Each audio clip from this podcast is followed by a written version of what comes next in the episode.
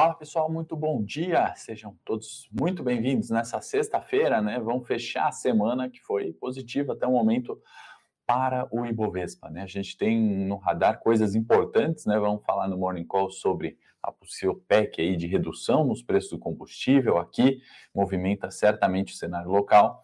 E no cenário internacional importantíssimo, né, o Fórum Econômico aí de Perspectivas Globais, que usualmente é em Davos, né, e hoje é, vai ser virtualmente, né, em virtude da, do cenário. Importantíssimo, certamente movimenta os preços de mercado, certamente movimenta aí nossa sexta-feira, que semana para o Ibovespa, né, bastante positivo, recuperação de preços de muitos aí dos nossos ativos negociados em bolsa. Bom dia, João, Paulo, sejam todos bem-vindos. Deixem aí suas perguntas, comentários no final da, da, do vídeo ali, a gente vai respondendo também. Assim que possível, nos comentários e aqui também ao vivo, tá bom, pessoal? Fiquem à vontade, aproveitem aí o Morning Call especial hoje, tá? Bom, índice Xangai na China, passar antes, né, os fechamentos globais, fechou em queda de 0,85, Nikkei no Japão em queda de 0,90, é, euro, é, o Eurostox também caindo, né, 1,37, né, queda significativa para o horário, S&P acelerou para as quedas de 0,41, né, a meia hora atrás praticamente S&P futuro estava no 0 a 0, né, e o petróleo, tanto o WTI quanto o Brent caindo aí 1,5, 1,50%, ambos ali, né, uh, recu recuando, né, dado o movimento de alta forte que a gente viu recentemente. Né? Então, movimento de petróleo relativamente uh, esperado, né? uma realização de lucros ali. Olha o Carlos aí de Diadema, São Paulo, está pertinho da gente, né? Passamos ontem aqui, tinha Curitiba, Minas, é, pessoal do Sul também, né? Então, sejam bem-vindos, tá bom, pessoal? E o indicador positivo, né, o único que sobe, bom para Vale, bom para Ibovespa, né, se a gente for ver dado o peso de Vale, né, 15% praticamente é só Vale, né, no Ibovespa, sobe quase 2%, fechou, né, em 1,96% de alta em Qingdao, no Porto Qingdao da China. Manuel sempre aí com a gente, Isaac também, sejam bem-vindos. Bom, pessoal, panorama do mundo é isso, né, agenda relativamente tranquila para essa sexta-feira, já saiu... Uh, vendas no varejo no Reino Unido veio fraco, né? Então talvez isso também corrobora, perdão, para um dia de maior cautela ali de talvez aversão ao risco na renda variável. E a gente espera ainda vendas, é, desculpa, índice de confiança do consumidor na zona do euro, agenda relativamente tranquila para hoje. Curitiba está sempre presente, né, Merlin? Seja bem-vindo. É, então, pessoal, hoje, né, sexta-feira, começando pelo cenário internacional, como a gente é, sempre inicia aqui, né, as perspectivas econômicas globais, né, do Fórum de Davos, como já falei, vai ser feito virtualmente dessa nessa sexta-feira, né? E aí eu vou assistir, recomendo para quem tiver tempo, para quem trabalha com isso, né, para assistir. Senão a gente vai trazer um resumo para vocês na segunda-feira, que às oito e meia e vai ter os principais players ali, né? Quem dita a economia mundial, né? Vai estar tá lá, nosso ministro Paulo Guedes vai discursar, tem a Christian Lagarde, presidente do Banco Central Europeu, vai ter a Georgieva do FMI, presidente do Banco Central do Japão também vai estar tá lá, uh, Kuroda Harukiro, né? É, e também, óbvio, não poderia faltar, Estados Unidos representando aí pela uh, Janet Yellen, né, secretária, atual secretária do Tesouro, ex-Fed ali, ela que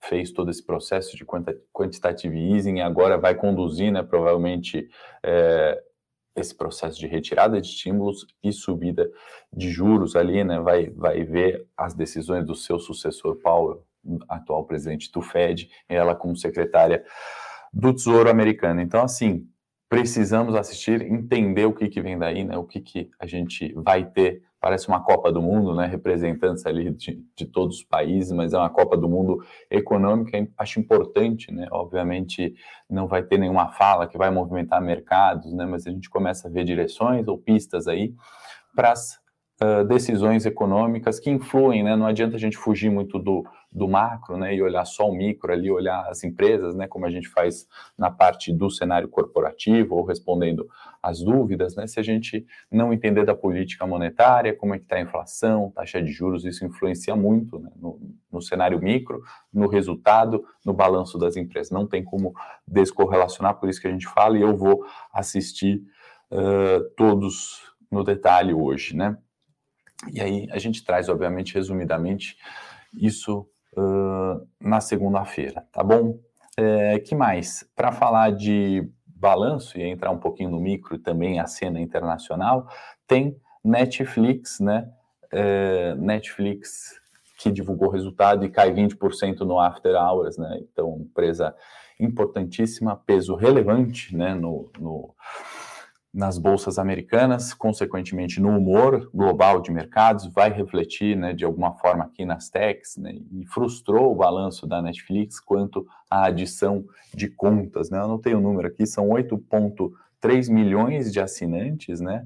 é uma base gigantesca, mas foram 200 mil a menos é, do, do que o esperado. Né? Também divulgaram aí resultados de assinantes é, nesse ano, né, de crescimento de 2,5 milhões, quanto o mercado esperava 4 milhões, né, e isso somado a uma preocupação que aumento de 10% aproximadamente nos preços da assinatura, Canadá e Estados Unidos principalmente, poderia fazer uma per, é, com que isso né, se, se, refletisse em cancelamentos e aí perder uma base de assinantes. Né? O mercado realiza bastante, né, Netflix é, realiza bastante na tech, isso certamente vai refletir né, na, na, bolsa americana, no humor global, principalmente nas techs. Então, para você aí que tem as techs brasileiras né, também indiretamente né, ficam aí correlacionados, ao meu ver, pelo menos no curtíssimo prazo, tá? Uh, que mais? O DXY, né, que é o dólar contra uma cesta de moedas fortes, seis moedas fortes, enfraquece hoje novamente, e aí, antes de pular, vai para o cenário local, né, mas vale lembrar que o dólar né, caiu frente ao real 2,60 aí em dois dias, então também cuidado para você que opera dólar futuro ou que está pensando aí em ter uma exposição é, vendida em dólar, né? Eu acho que no curtíssimo prazo para hoje não seria. O Wagner está elogiando, muito bom esse Call, obrigado Wagner, é bom saber assim a gente continua sempre com esse conteúdo dessa forma. Santa Catarina, Rio Grande do Sul, eu gosto de ver Brasil inteiro aí com a gente, Eduardo, Adriel, sejam todos muito bem-vindos, tá bom, pessoal? Deixe suas perguntas, comentários, no final a gente vai sempre respondendo. O... É acho que teve uma pergunta aqui sobre. É, ah, o Yuri falando, né? Esperando a sexta tão boa quanto foi nossa quinta. Não sei se o Yuri, assinante da carteira do trade cinco dias, fizemos boas operações, varejo, né, Yuri? Acho que hoje é, pode pintar um dia maior de cautela, né? Mas a nossa performance já está acima do Ibovespa. Imagino que a carteira ali não sofra hoje, tá, Yuri? É, vamos observar, obviamente. Ribeirão Preto, 24 graus, vou te falar, Eduardo, aqui também um calor danado, não sei a temperatura, só sei que o ar aqui a gente botou a 18 graus para não ter problema, pelo menos no escritório. Bom, pessoal, e no Brasil, né, título do Morning Call, o que, que a gente está olhando, né, o que, que tem que ficar no radar? Possibilidade aí, né, de discussão, uma PEC para reduzir preço de combustível, né, e aí é, vai a gente vai ver à noite no Jornal Nacional, quem assiste, ou outras mídias, né, uma crítica a isso ser uma medida populista. Né? Como aqui no Morning Call a gente é isento de opinião né, política e a gente quer ver reflexo disso nos nossos preços, né, nas nossas ações investidas, na nossa renda fixa, renda variável, o que, que a gente pode entender disso? Né? Tem, obviamente, uma medida populista, né, redução de preço de combustível, obviamente, a população gosta, né, quem não quer pagar menos na gasolina, tem esse motivo, e aí tem um outro ponto que eu acho importante citar, né, uma política de Estado, né, vamos, vamos tender aqui no pensamento de esquerda, né, existe um limite ali onde as pessoas conseguem pagar, né, isso não estou falando como o mercado enxerga, né, o mercado, por sua vez, tem que entender que é livre negociação, né, se os preços estão subindo, tem sua razão de ser, e isso tem que acontecer. Tem a função do Estado, né, em que as pessoas têm que conseguir consumir energia elétrica, consumir é, gasolina, combustível de forma geral e fazer toda a outra cesta ali de alimentação. Né? Isso tem um peso relevante, né? A gente tem falado muito do peso de combustível e transporte na inflação. Então, uh, tem esses dois lados da moeda, né? Como isso vai refletir aqui para o mercado, né? Como reflete para os nossos preços? Bom, primeiro ponto, né? a gente está hoje aí no programa, no projeto, né, de aprovação da Lei Orçamentária de 22, atrasadíssimo, né? Uh, se discute justamente isso. Ok, vamos pensar do ponto, né? Reduz combustível, a gente gosta de pagar menos em combustível, porém, isso custa né, só em combustível 50 bi aproximadamente, aí, pelos cálculos do Ministério de Economia para o Estado. Né? Da onde sai esse dinheiro? Né? Eu sempre defendo aqui no Morning Call que eu sei, eu sei não, né? Eu, eu acredito que dinheiro né, não falta. Né? A gente tem um teto, mas a gente tem um, um, um dinheiro muito mal alocado, né? Isso é consenso, a gente sabe disso, né? Então, são 50 bi que custam, né? Isso só em combustível. Como é que vai fazer essa redução, né? Vai reduzir PIS e COFINS. Ok. Reduzindo PIS e COFINS, o governo custaria 50 bi aproximadamente, isso vai dar uma redução de 0,20 centavos no combustível. Né? Não me parece ser um valor ali que, que de fato é, reflita tanto assim, né, para abrir um rombo tão grande, né, de 50 bi é, para o governo. Né? Isso a gente está falando só de combustível, né? Existem aí outros projetos para reduzir outras tarifas e vale lembrar que a gente tem algo que chama Lei de Responsabilidade Fiscal, né? Lei de Responsabilidade Fiscal, toda vez que você reduz um tributo, né? Você pode reduzir PIS/COFINS, mas você tem que aumentar outro, né? Isso foi instaurado recentemente, porque antes, né, você reduzia tributo aqui, criava um rombo do outro lado e ninguém estava nem aí, né? A gente está na situação que a gente está atualmente. Então, se reduzir é, PIS/COFINS, vai ter que levar outro tributo, né? Lei de responsabilidade fiscal. E aí que entra a PEC, porque via PEC, e a gente viu um monte de PEC né,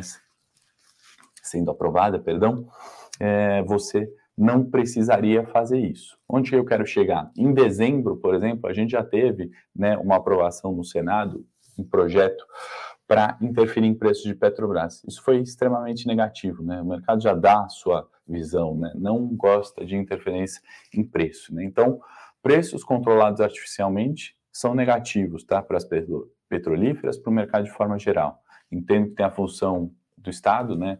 De ali promover, né? Pelo menos um, um, um, um, crescimento sustentável, né? Algo que não embata tanto, não que, que não atinja tanto a inflação. Então, assim, vamos ser isento no julgamento, tem o populismo, né, isso vai coincidir com a eleição, tem um lado é, de realismo, né, de, de, preços, e, ao meu ver, eu não sei ali se é a, a medida ideal ou algo que a gente deveria estar tá tocando nesse momento. Mas o governo está estudando essa PEC, tem a lei orçamentária é, para ser... É, tem o orçamento 22 para ser aprovado, tem a lei de responsabilidade fiscal, tudo isso vai ficar na pauta. Acho que isso ponto negativo, tá, para o dia de hoje, eu vejo com certa cautela essas questões, tá bom, pessoal? E aí, deixa eu ver se tem algumas perguntinhas. Vamos aqui para o Ibovespa. O Antônio já está perguntando feriado em São Paulo, dia 25, cai é, dia 25, obviamente, é aniversário da cidade, mas tem bolsa, tá, Antônio, pessoal? Vai ter negociação no dia 25, tá? Não vai ser é, não vai ser feriado. A gente antecipou lá, o Dória antecipou algumas coisas, né? Então é, tem é, feriado. O Alexandre está falando que assinou o trade, foi o melhor investimento da dívida, da, da, vida, perdão. Muito satisfeito na primeira semana lucro. Obrigado, Alexandre. A ideia não é ganhar sempre, né? Mas é ganhar muito mais do que o Bovespa, né? A gente tem conseguido entregar. André falando Fênix, excelente, com certeza. Obrigado aí, pessoal, pelo apoio, obrigado pelos elogios. Antônio falando que LF, a LRF foi jogar no lixo há muito tempo, né? Verdade, Antônio, três anos e a reforma não saiu, né? Pergunta é chave, né? Estrutural a gente ter a aprovação das reformas. Né? Eu lembro que no início do governo era muito em pauta, né? a gente vinha daquele clima positivo de, de aprovação da previdenciária, a tributária, a administrativa, né? ficaram ainda pelo caminho, teve pandemia, teve uma série de outras coisas ali, né? Uh, mas é, é, é justamente isso que está falando, tem que voltar sim para a pauta. Vamos aqui para o nosso gráfico do Ibovespa, É, vou pedir para a produção compartilhar a tela, colocando o gráfico do Ibovespa.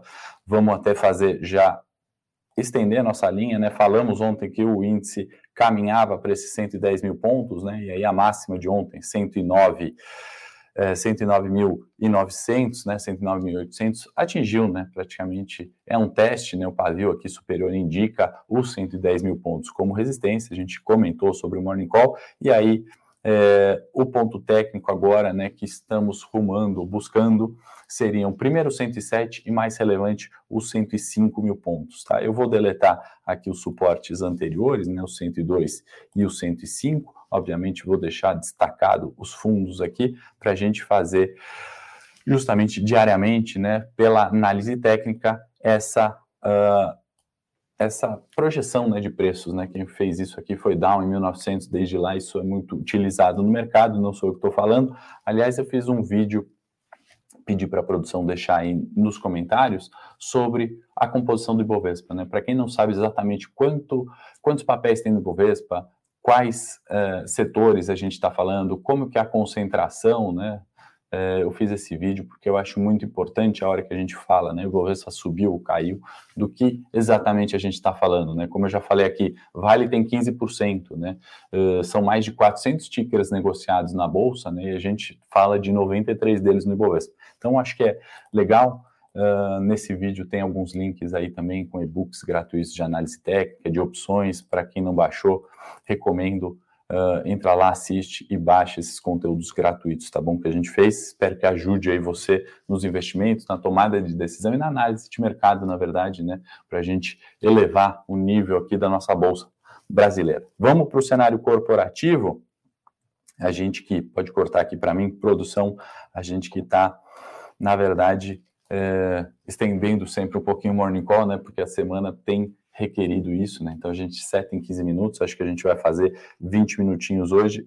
Peço desculpas aí, mas é importante trazer a, a principal informação, o que vai refletir hoje, né? E qual que é o panorama dos investimentos até para longo prazo. Então, isso a gente não vai se limitar no tempo, tá bom? A gente não vai estender, porque é, uma hora muitas vezes não tem necessidade né, para o dia, né, para informação mais curta e para as perspectivas de longo prazo que não se alteram tanto assim, tá bom? Então hoje só vou pedir desculpa, vou estender aí uns quatro minutinhos. Cenário corporativo, né? A gente falou de Netflix lá fora, né? Já e aqui, né? O que que a gente tem?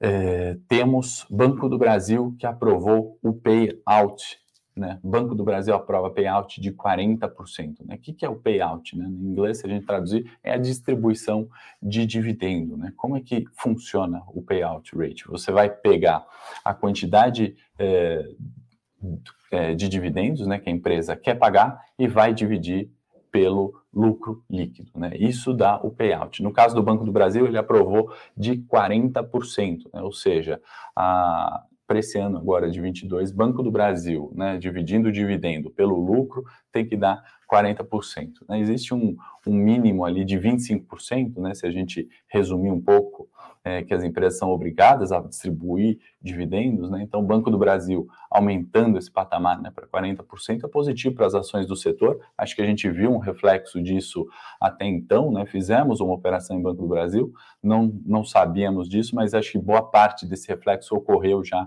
nas ações do banco. Positivo para o acionista, né? Tem um lado positivo de receber dividendo, tem um outro negativo se a gente olhar, né, que a empresa talvez não está almejando ali grandes investimentos. Faz sentido por ser um banco já é, bastante longevo, né, e não ter ali tanto onde investir, né, mas acho que o acionista vai gostar de receber o payout aí de 40% do lucro líquido de Banco do Brasil.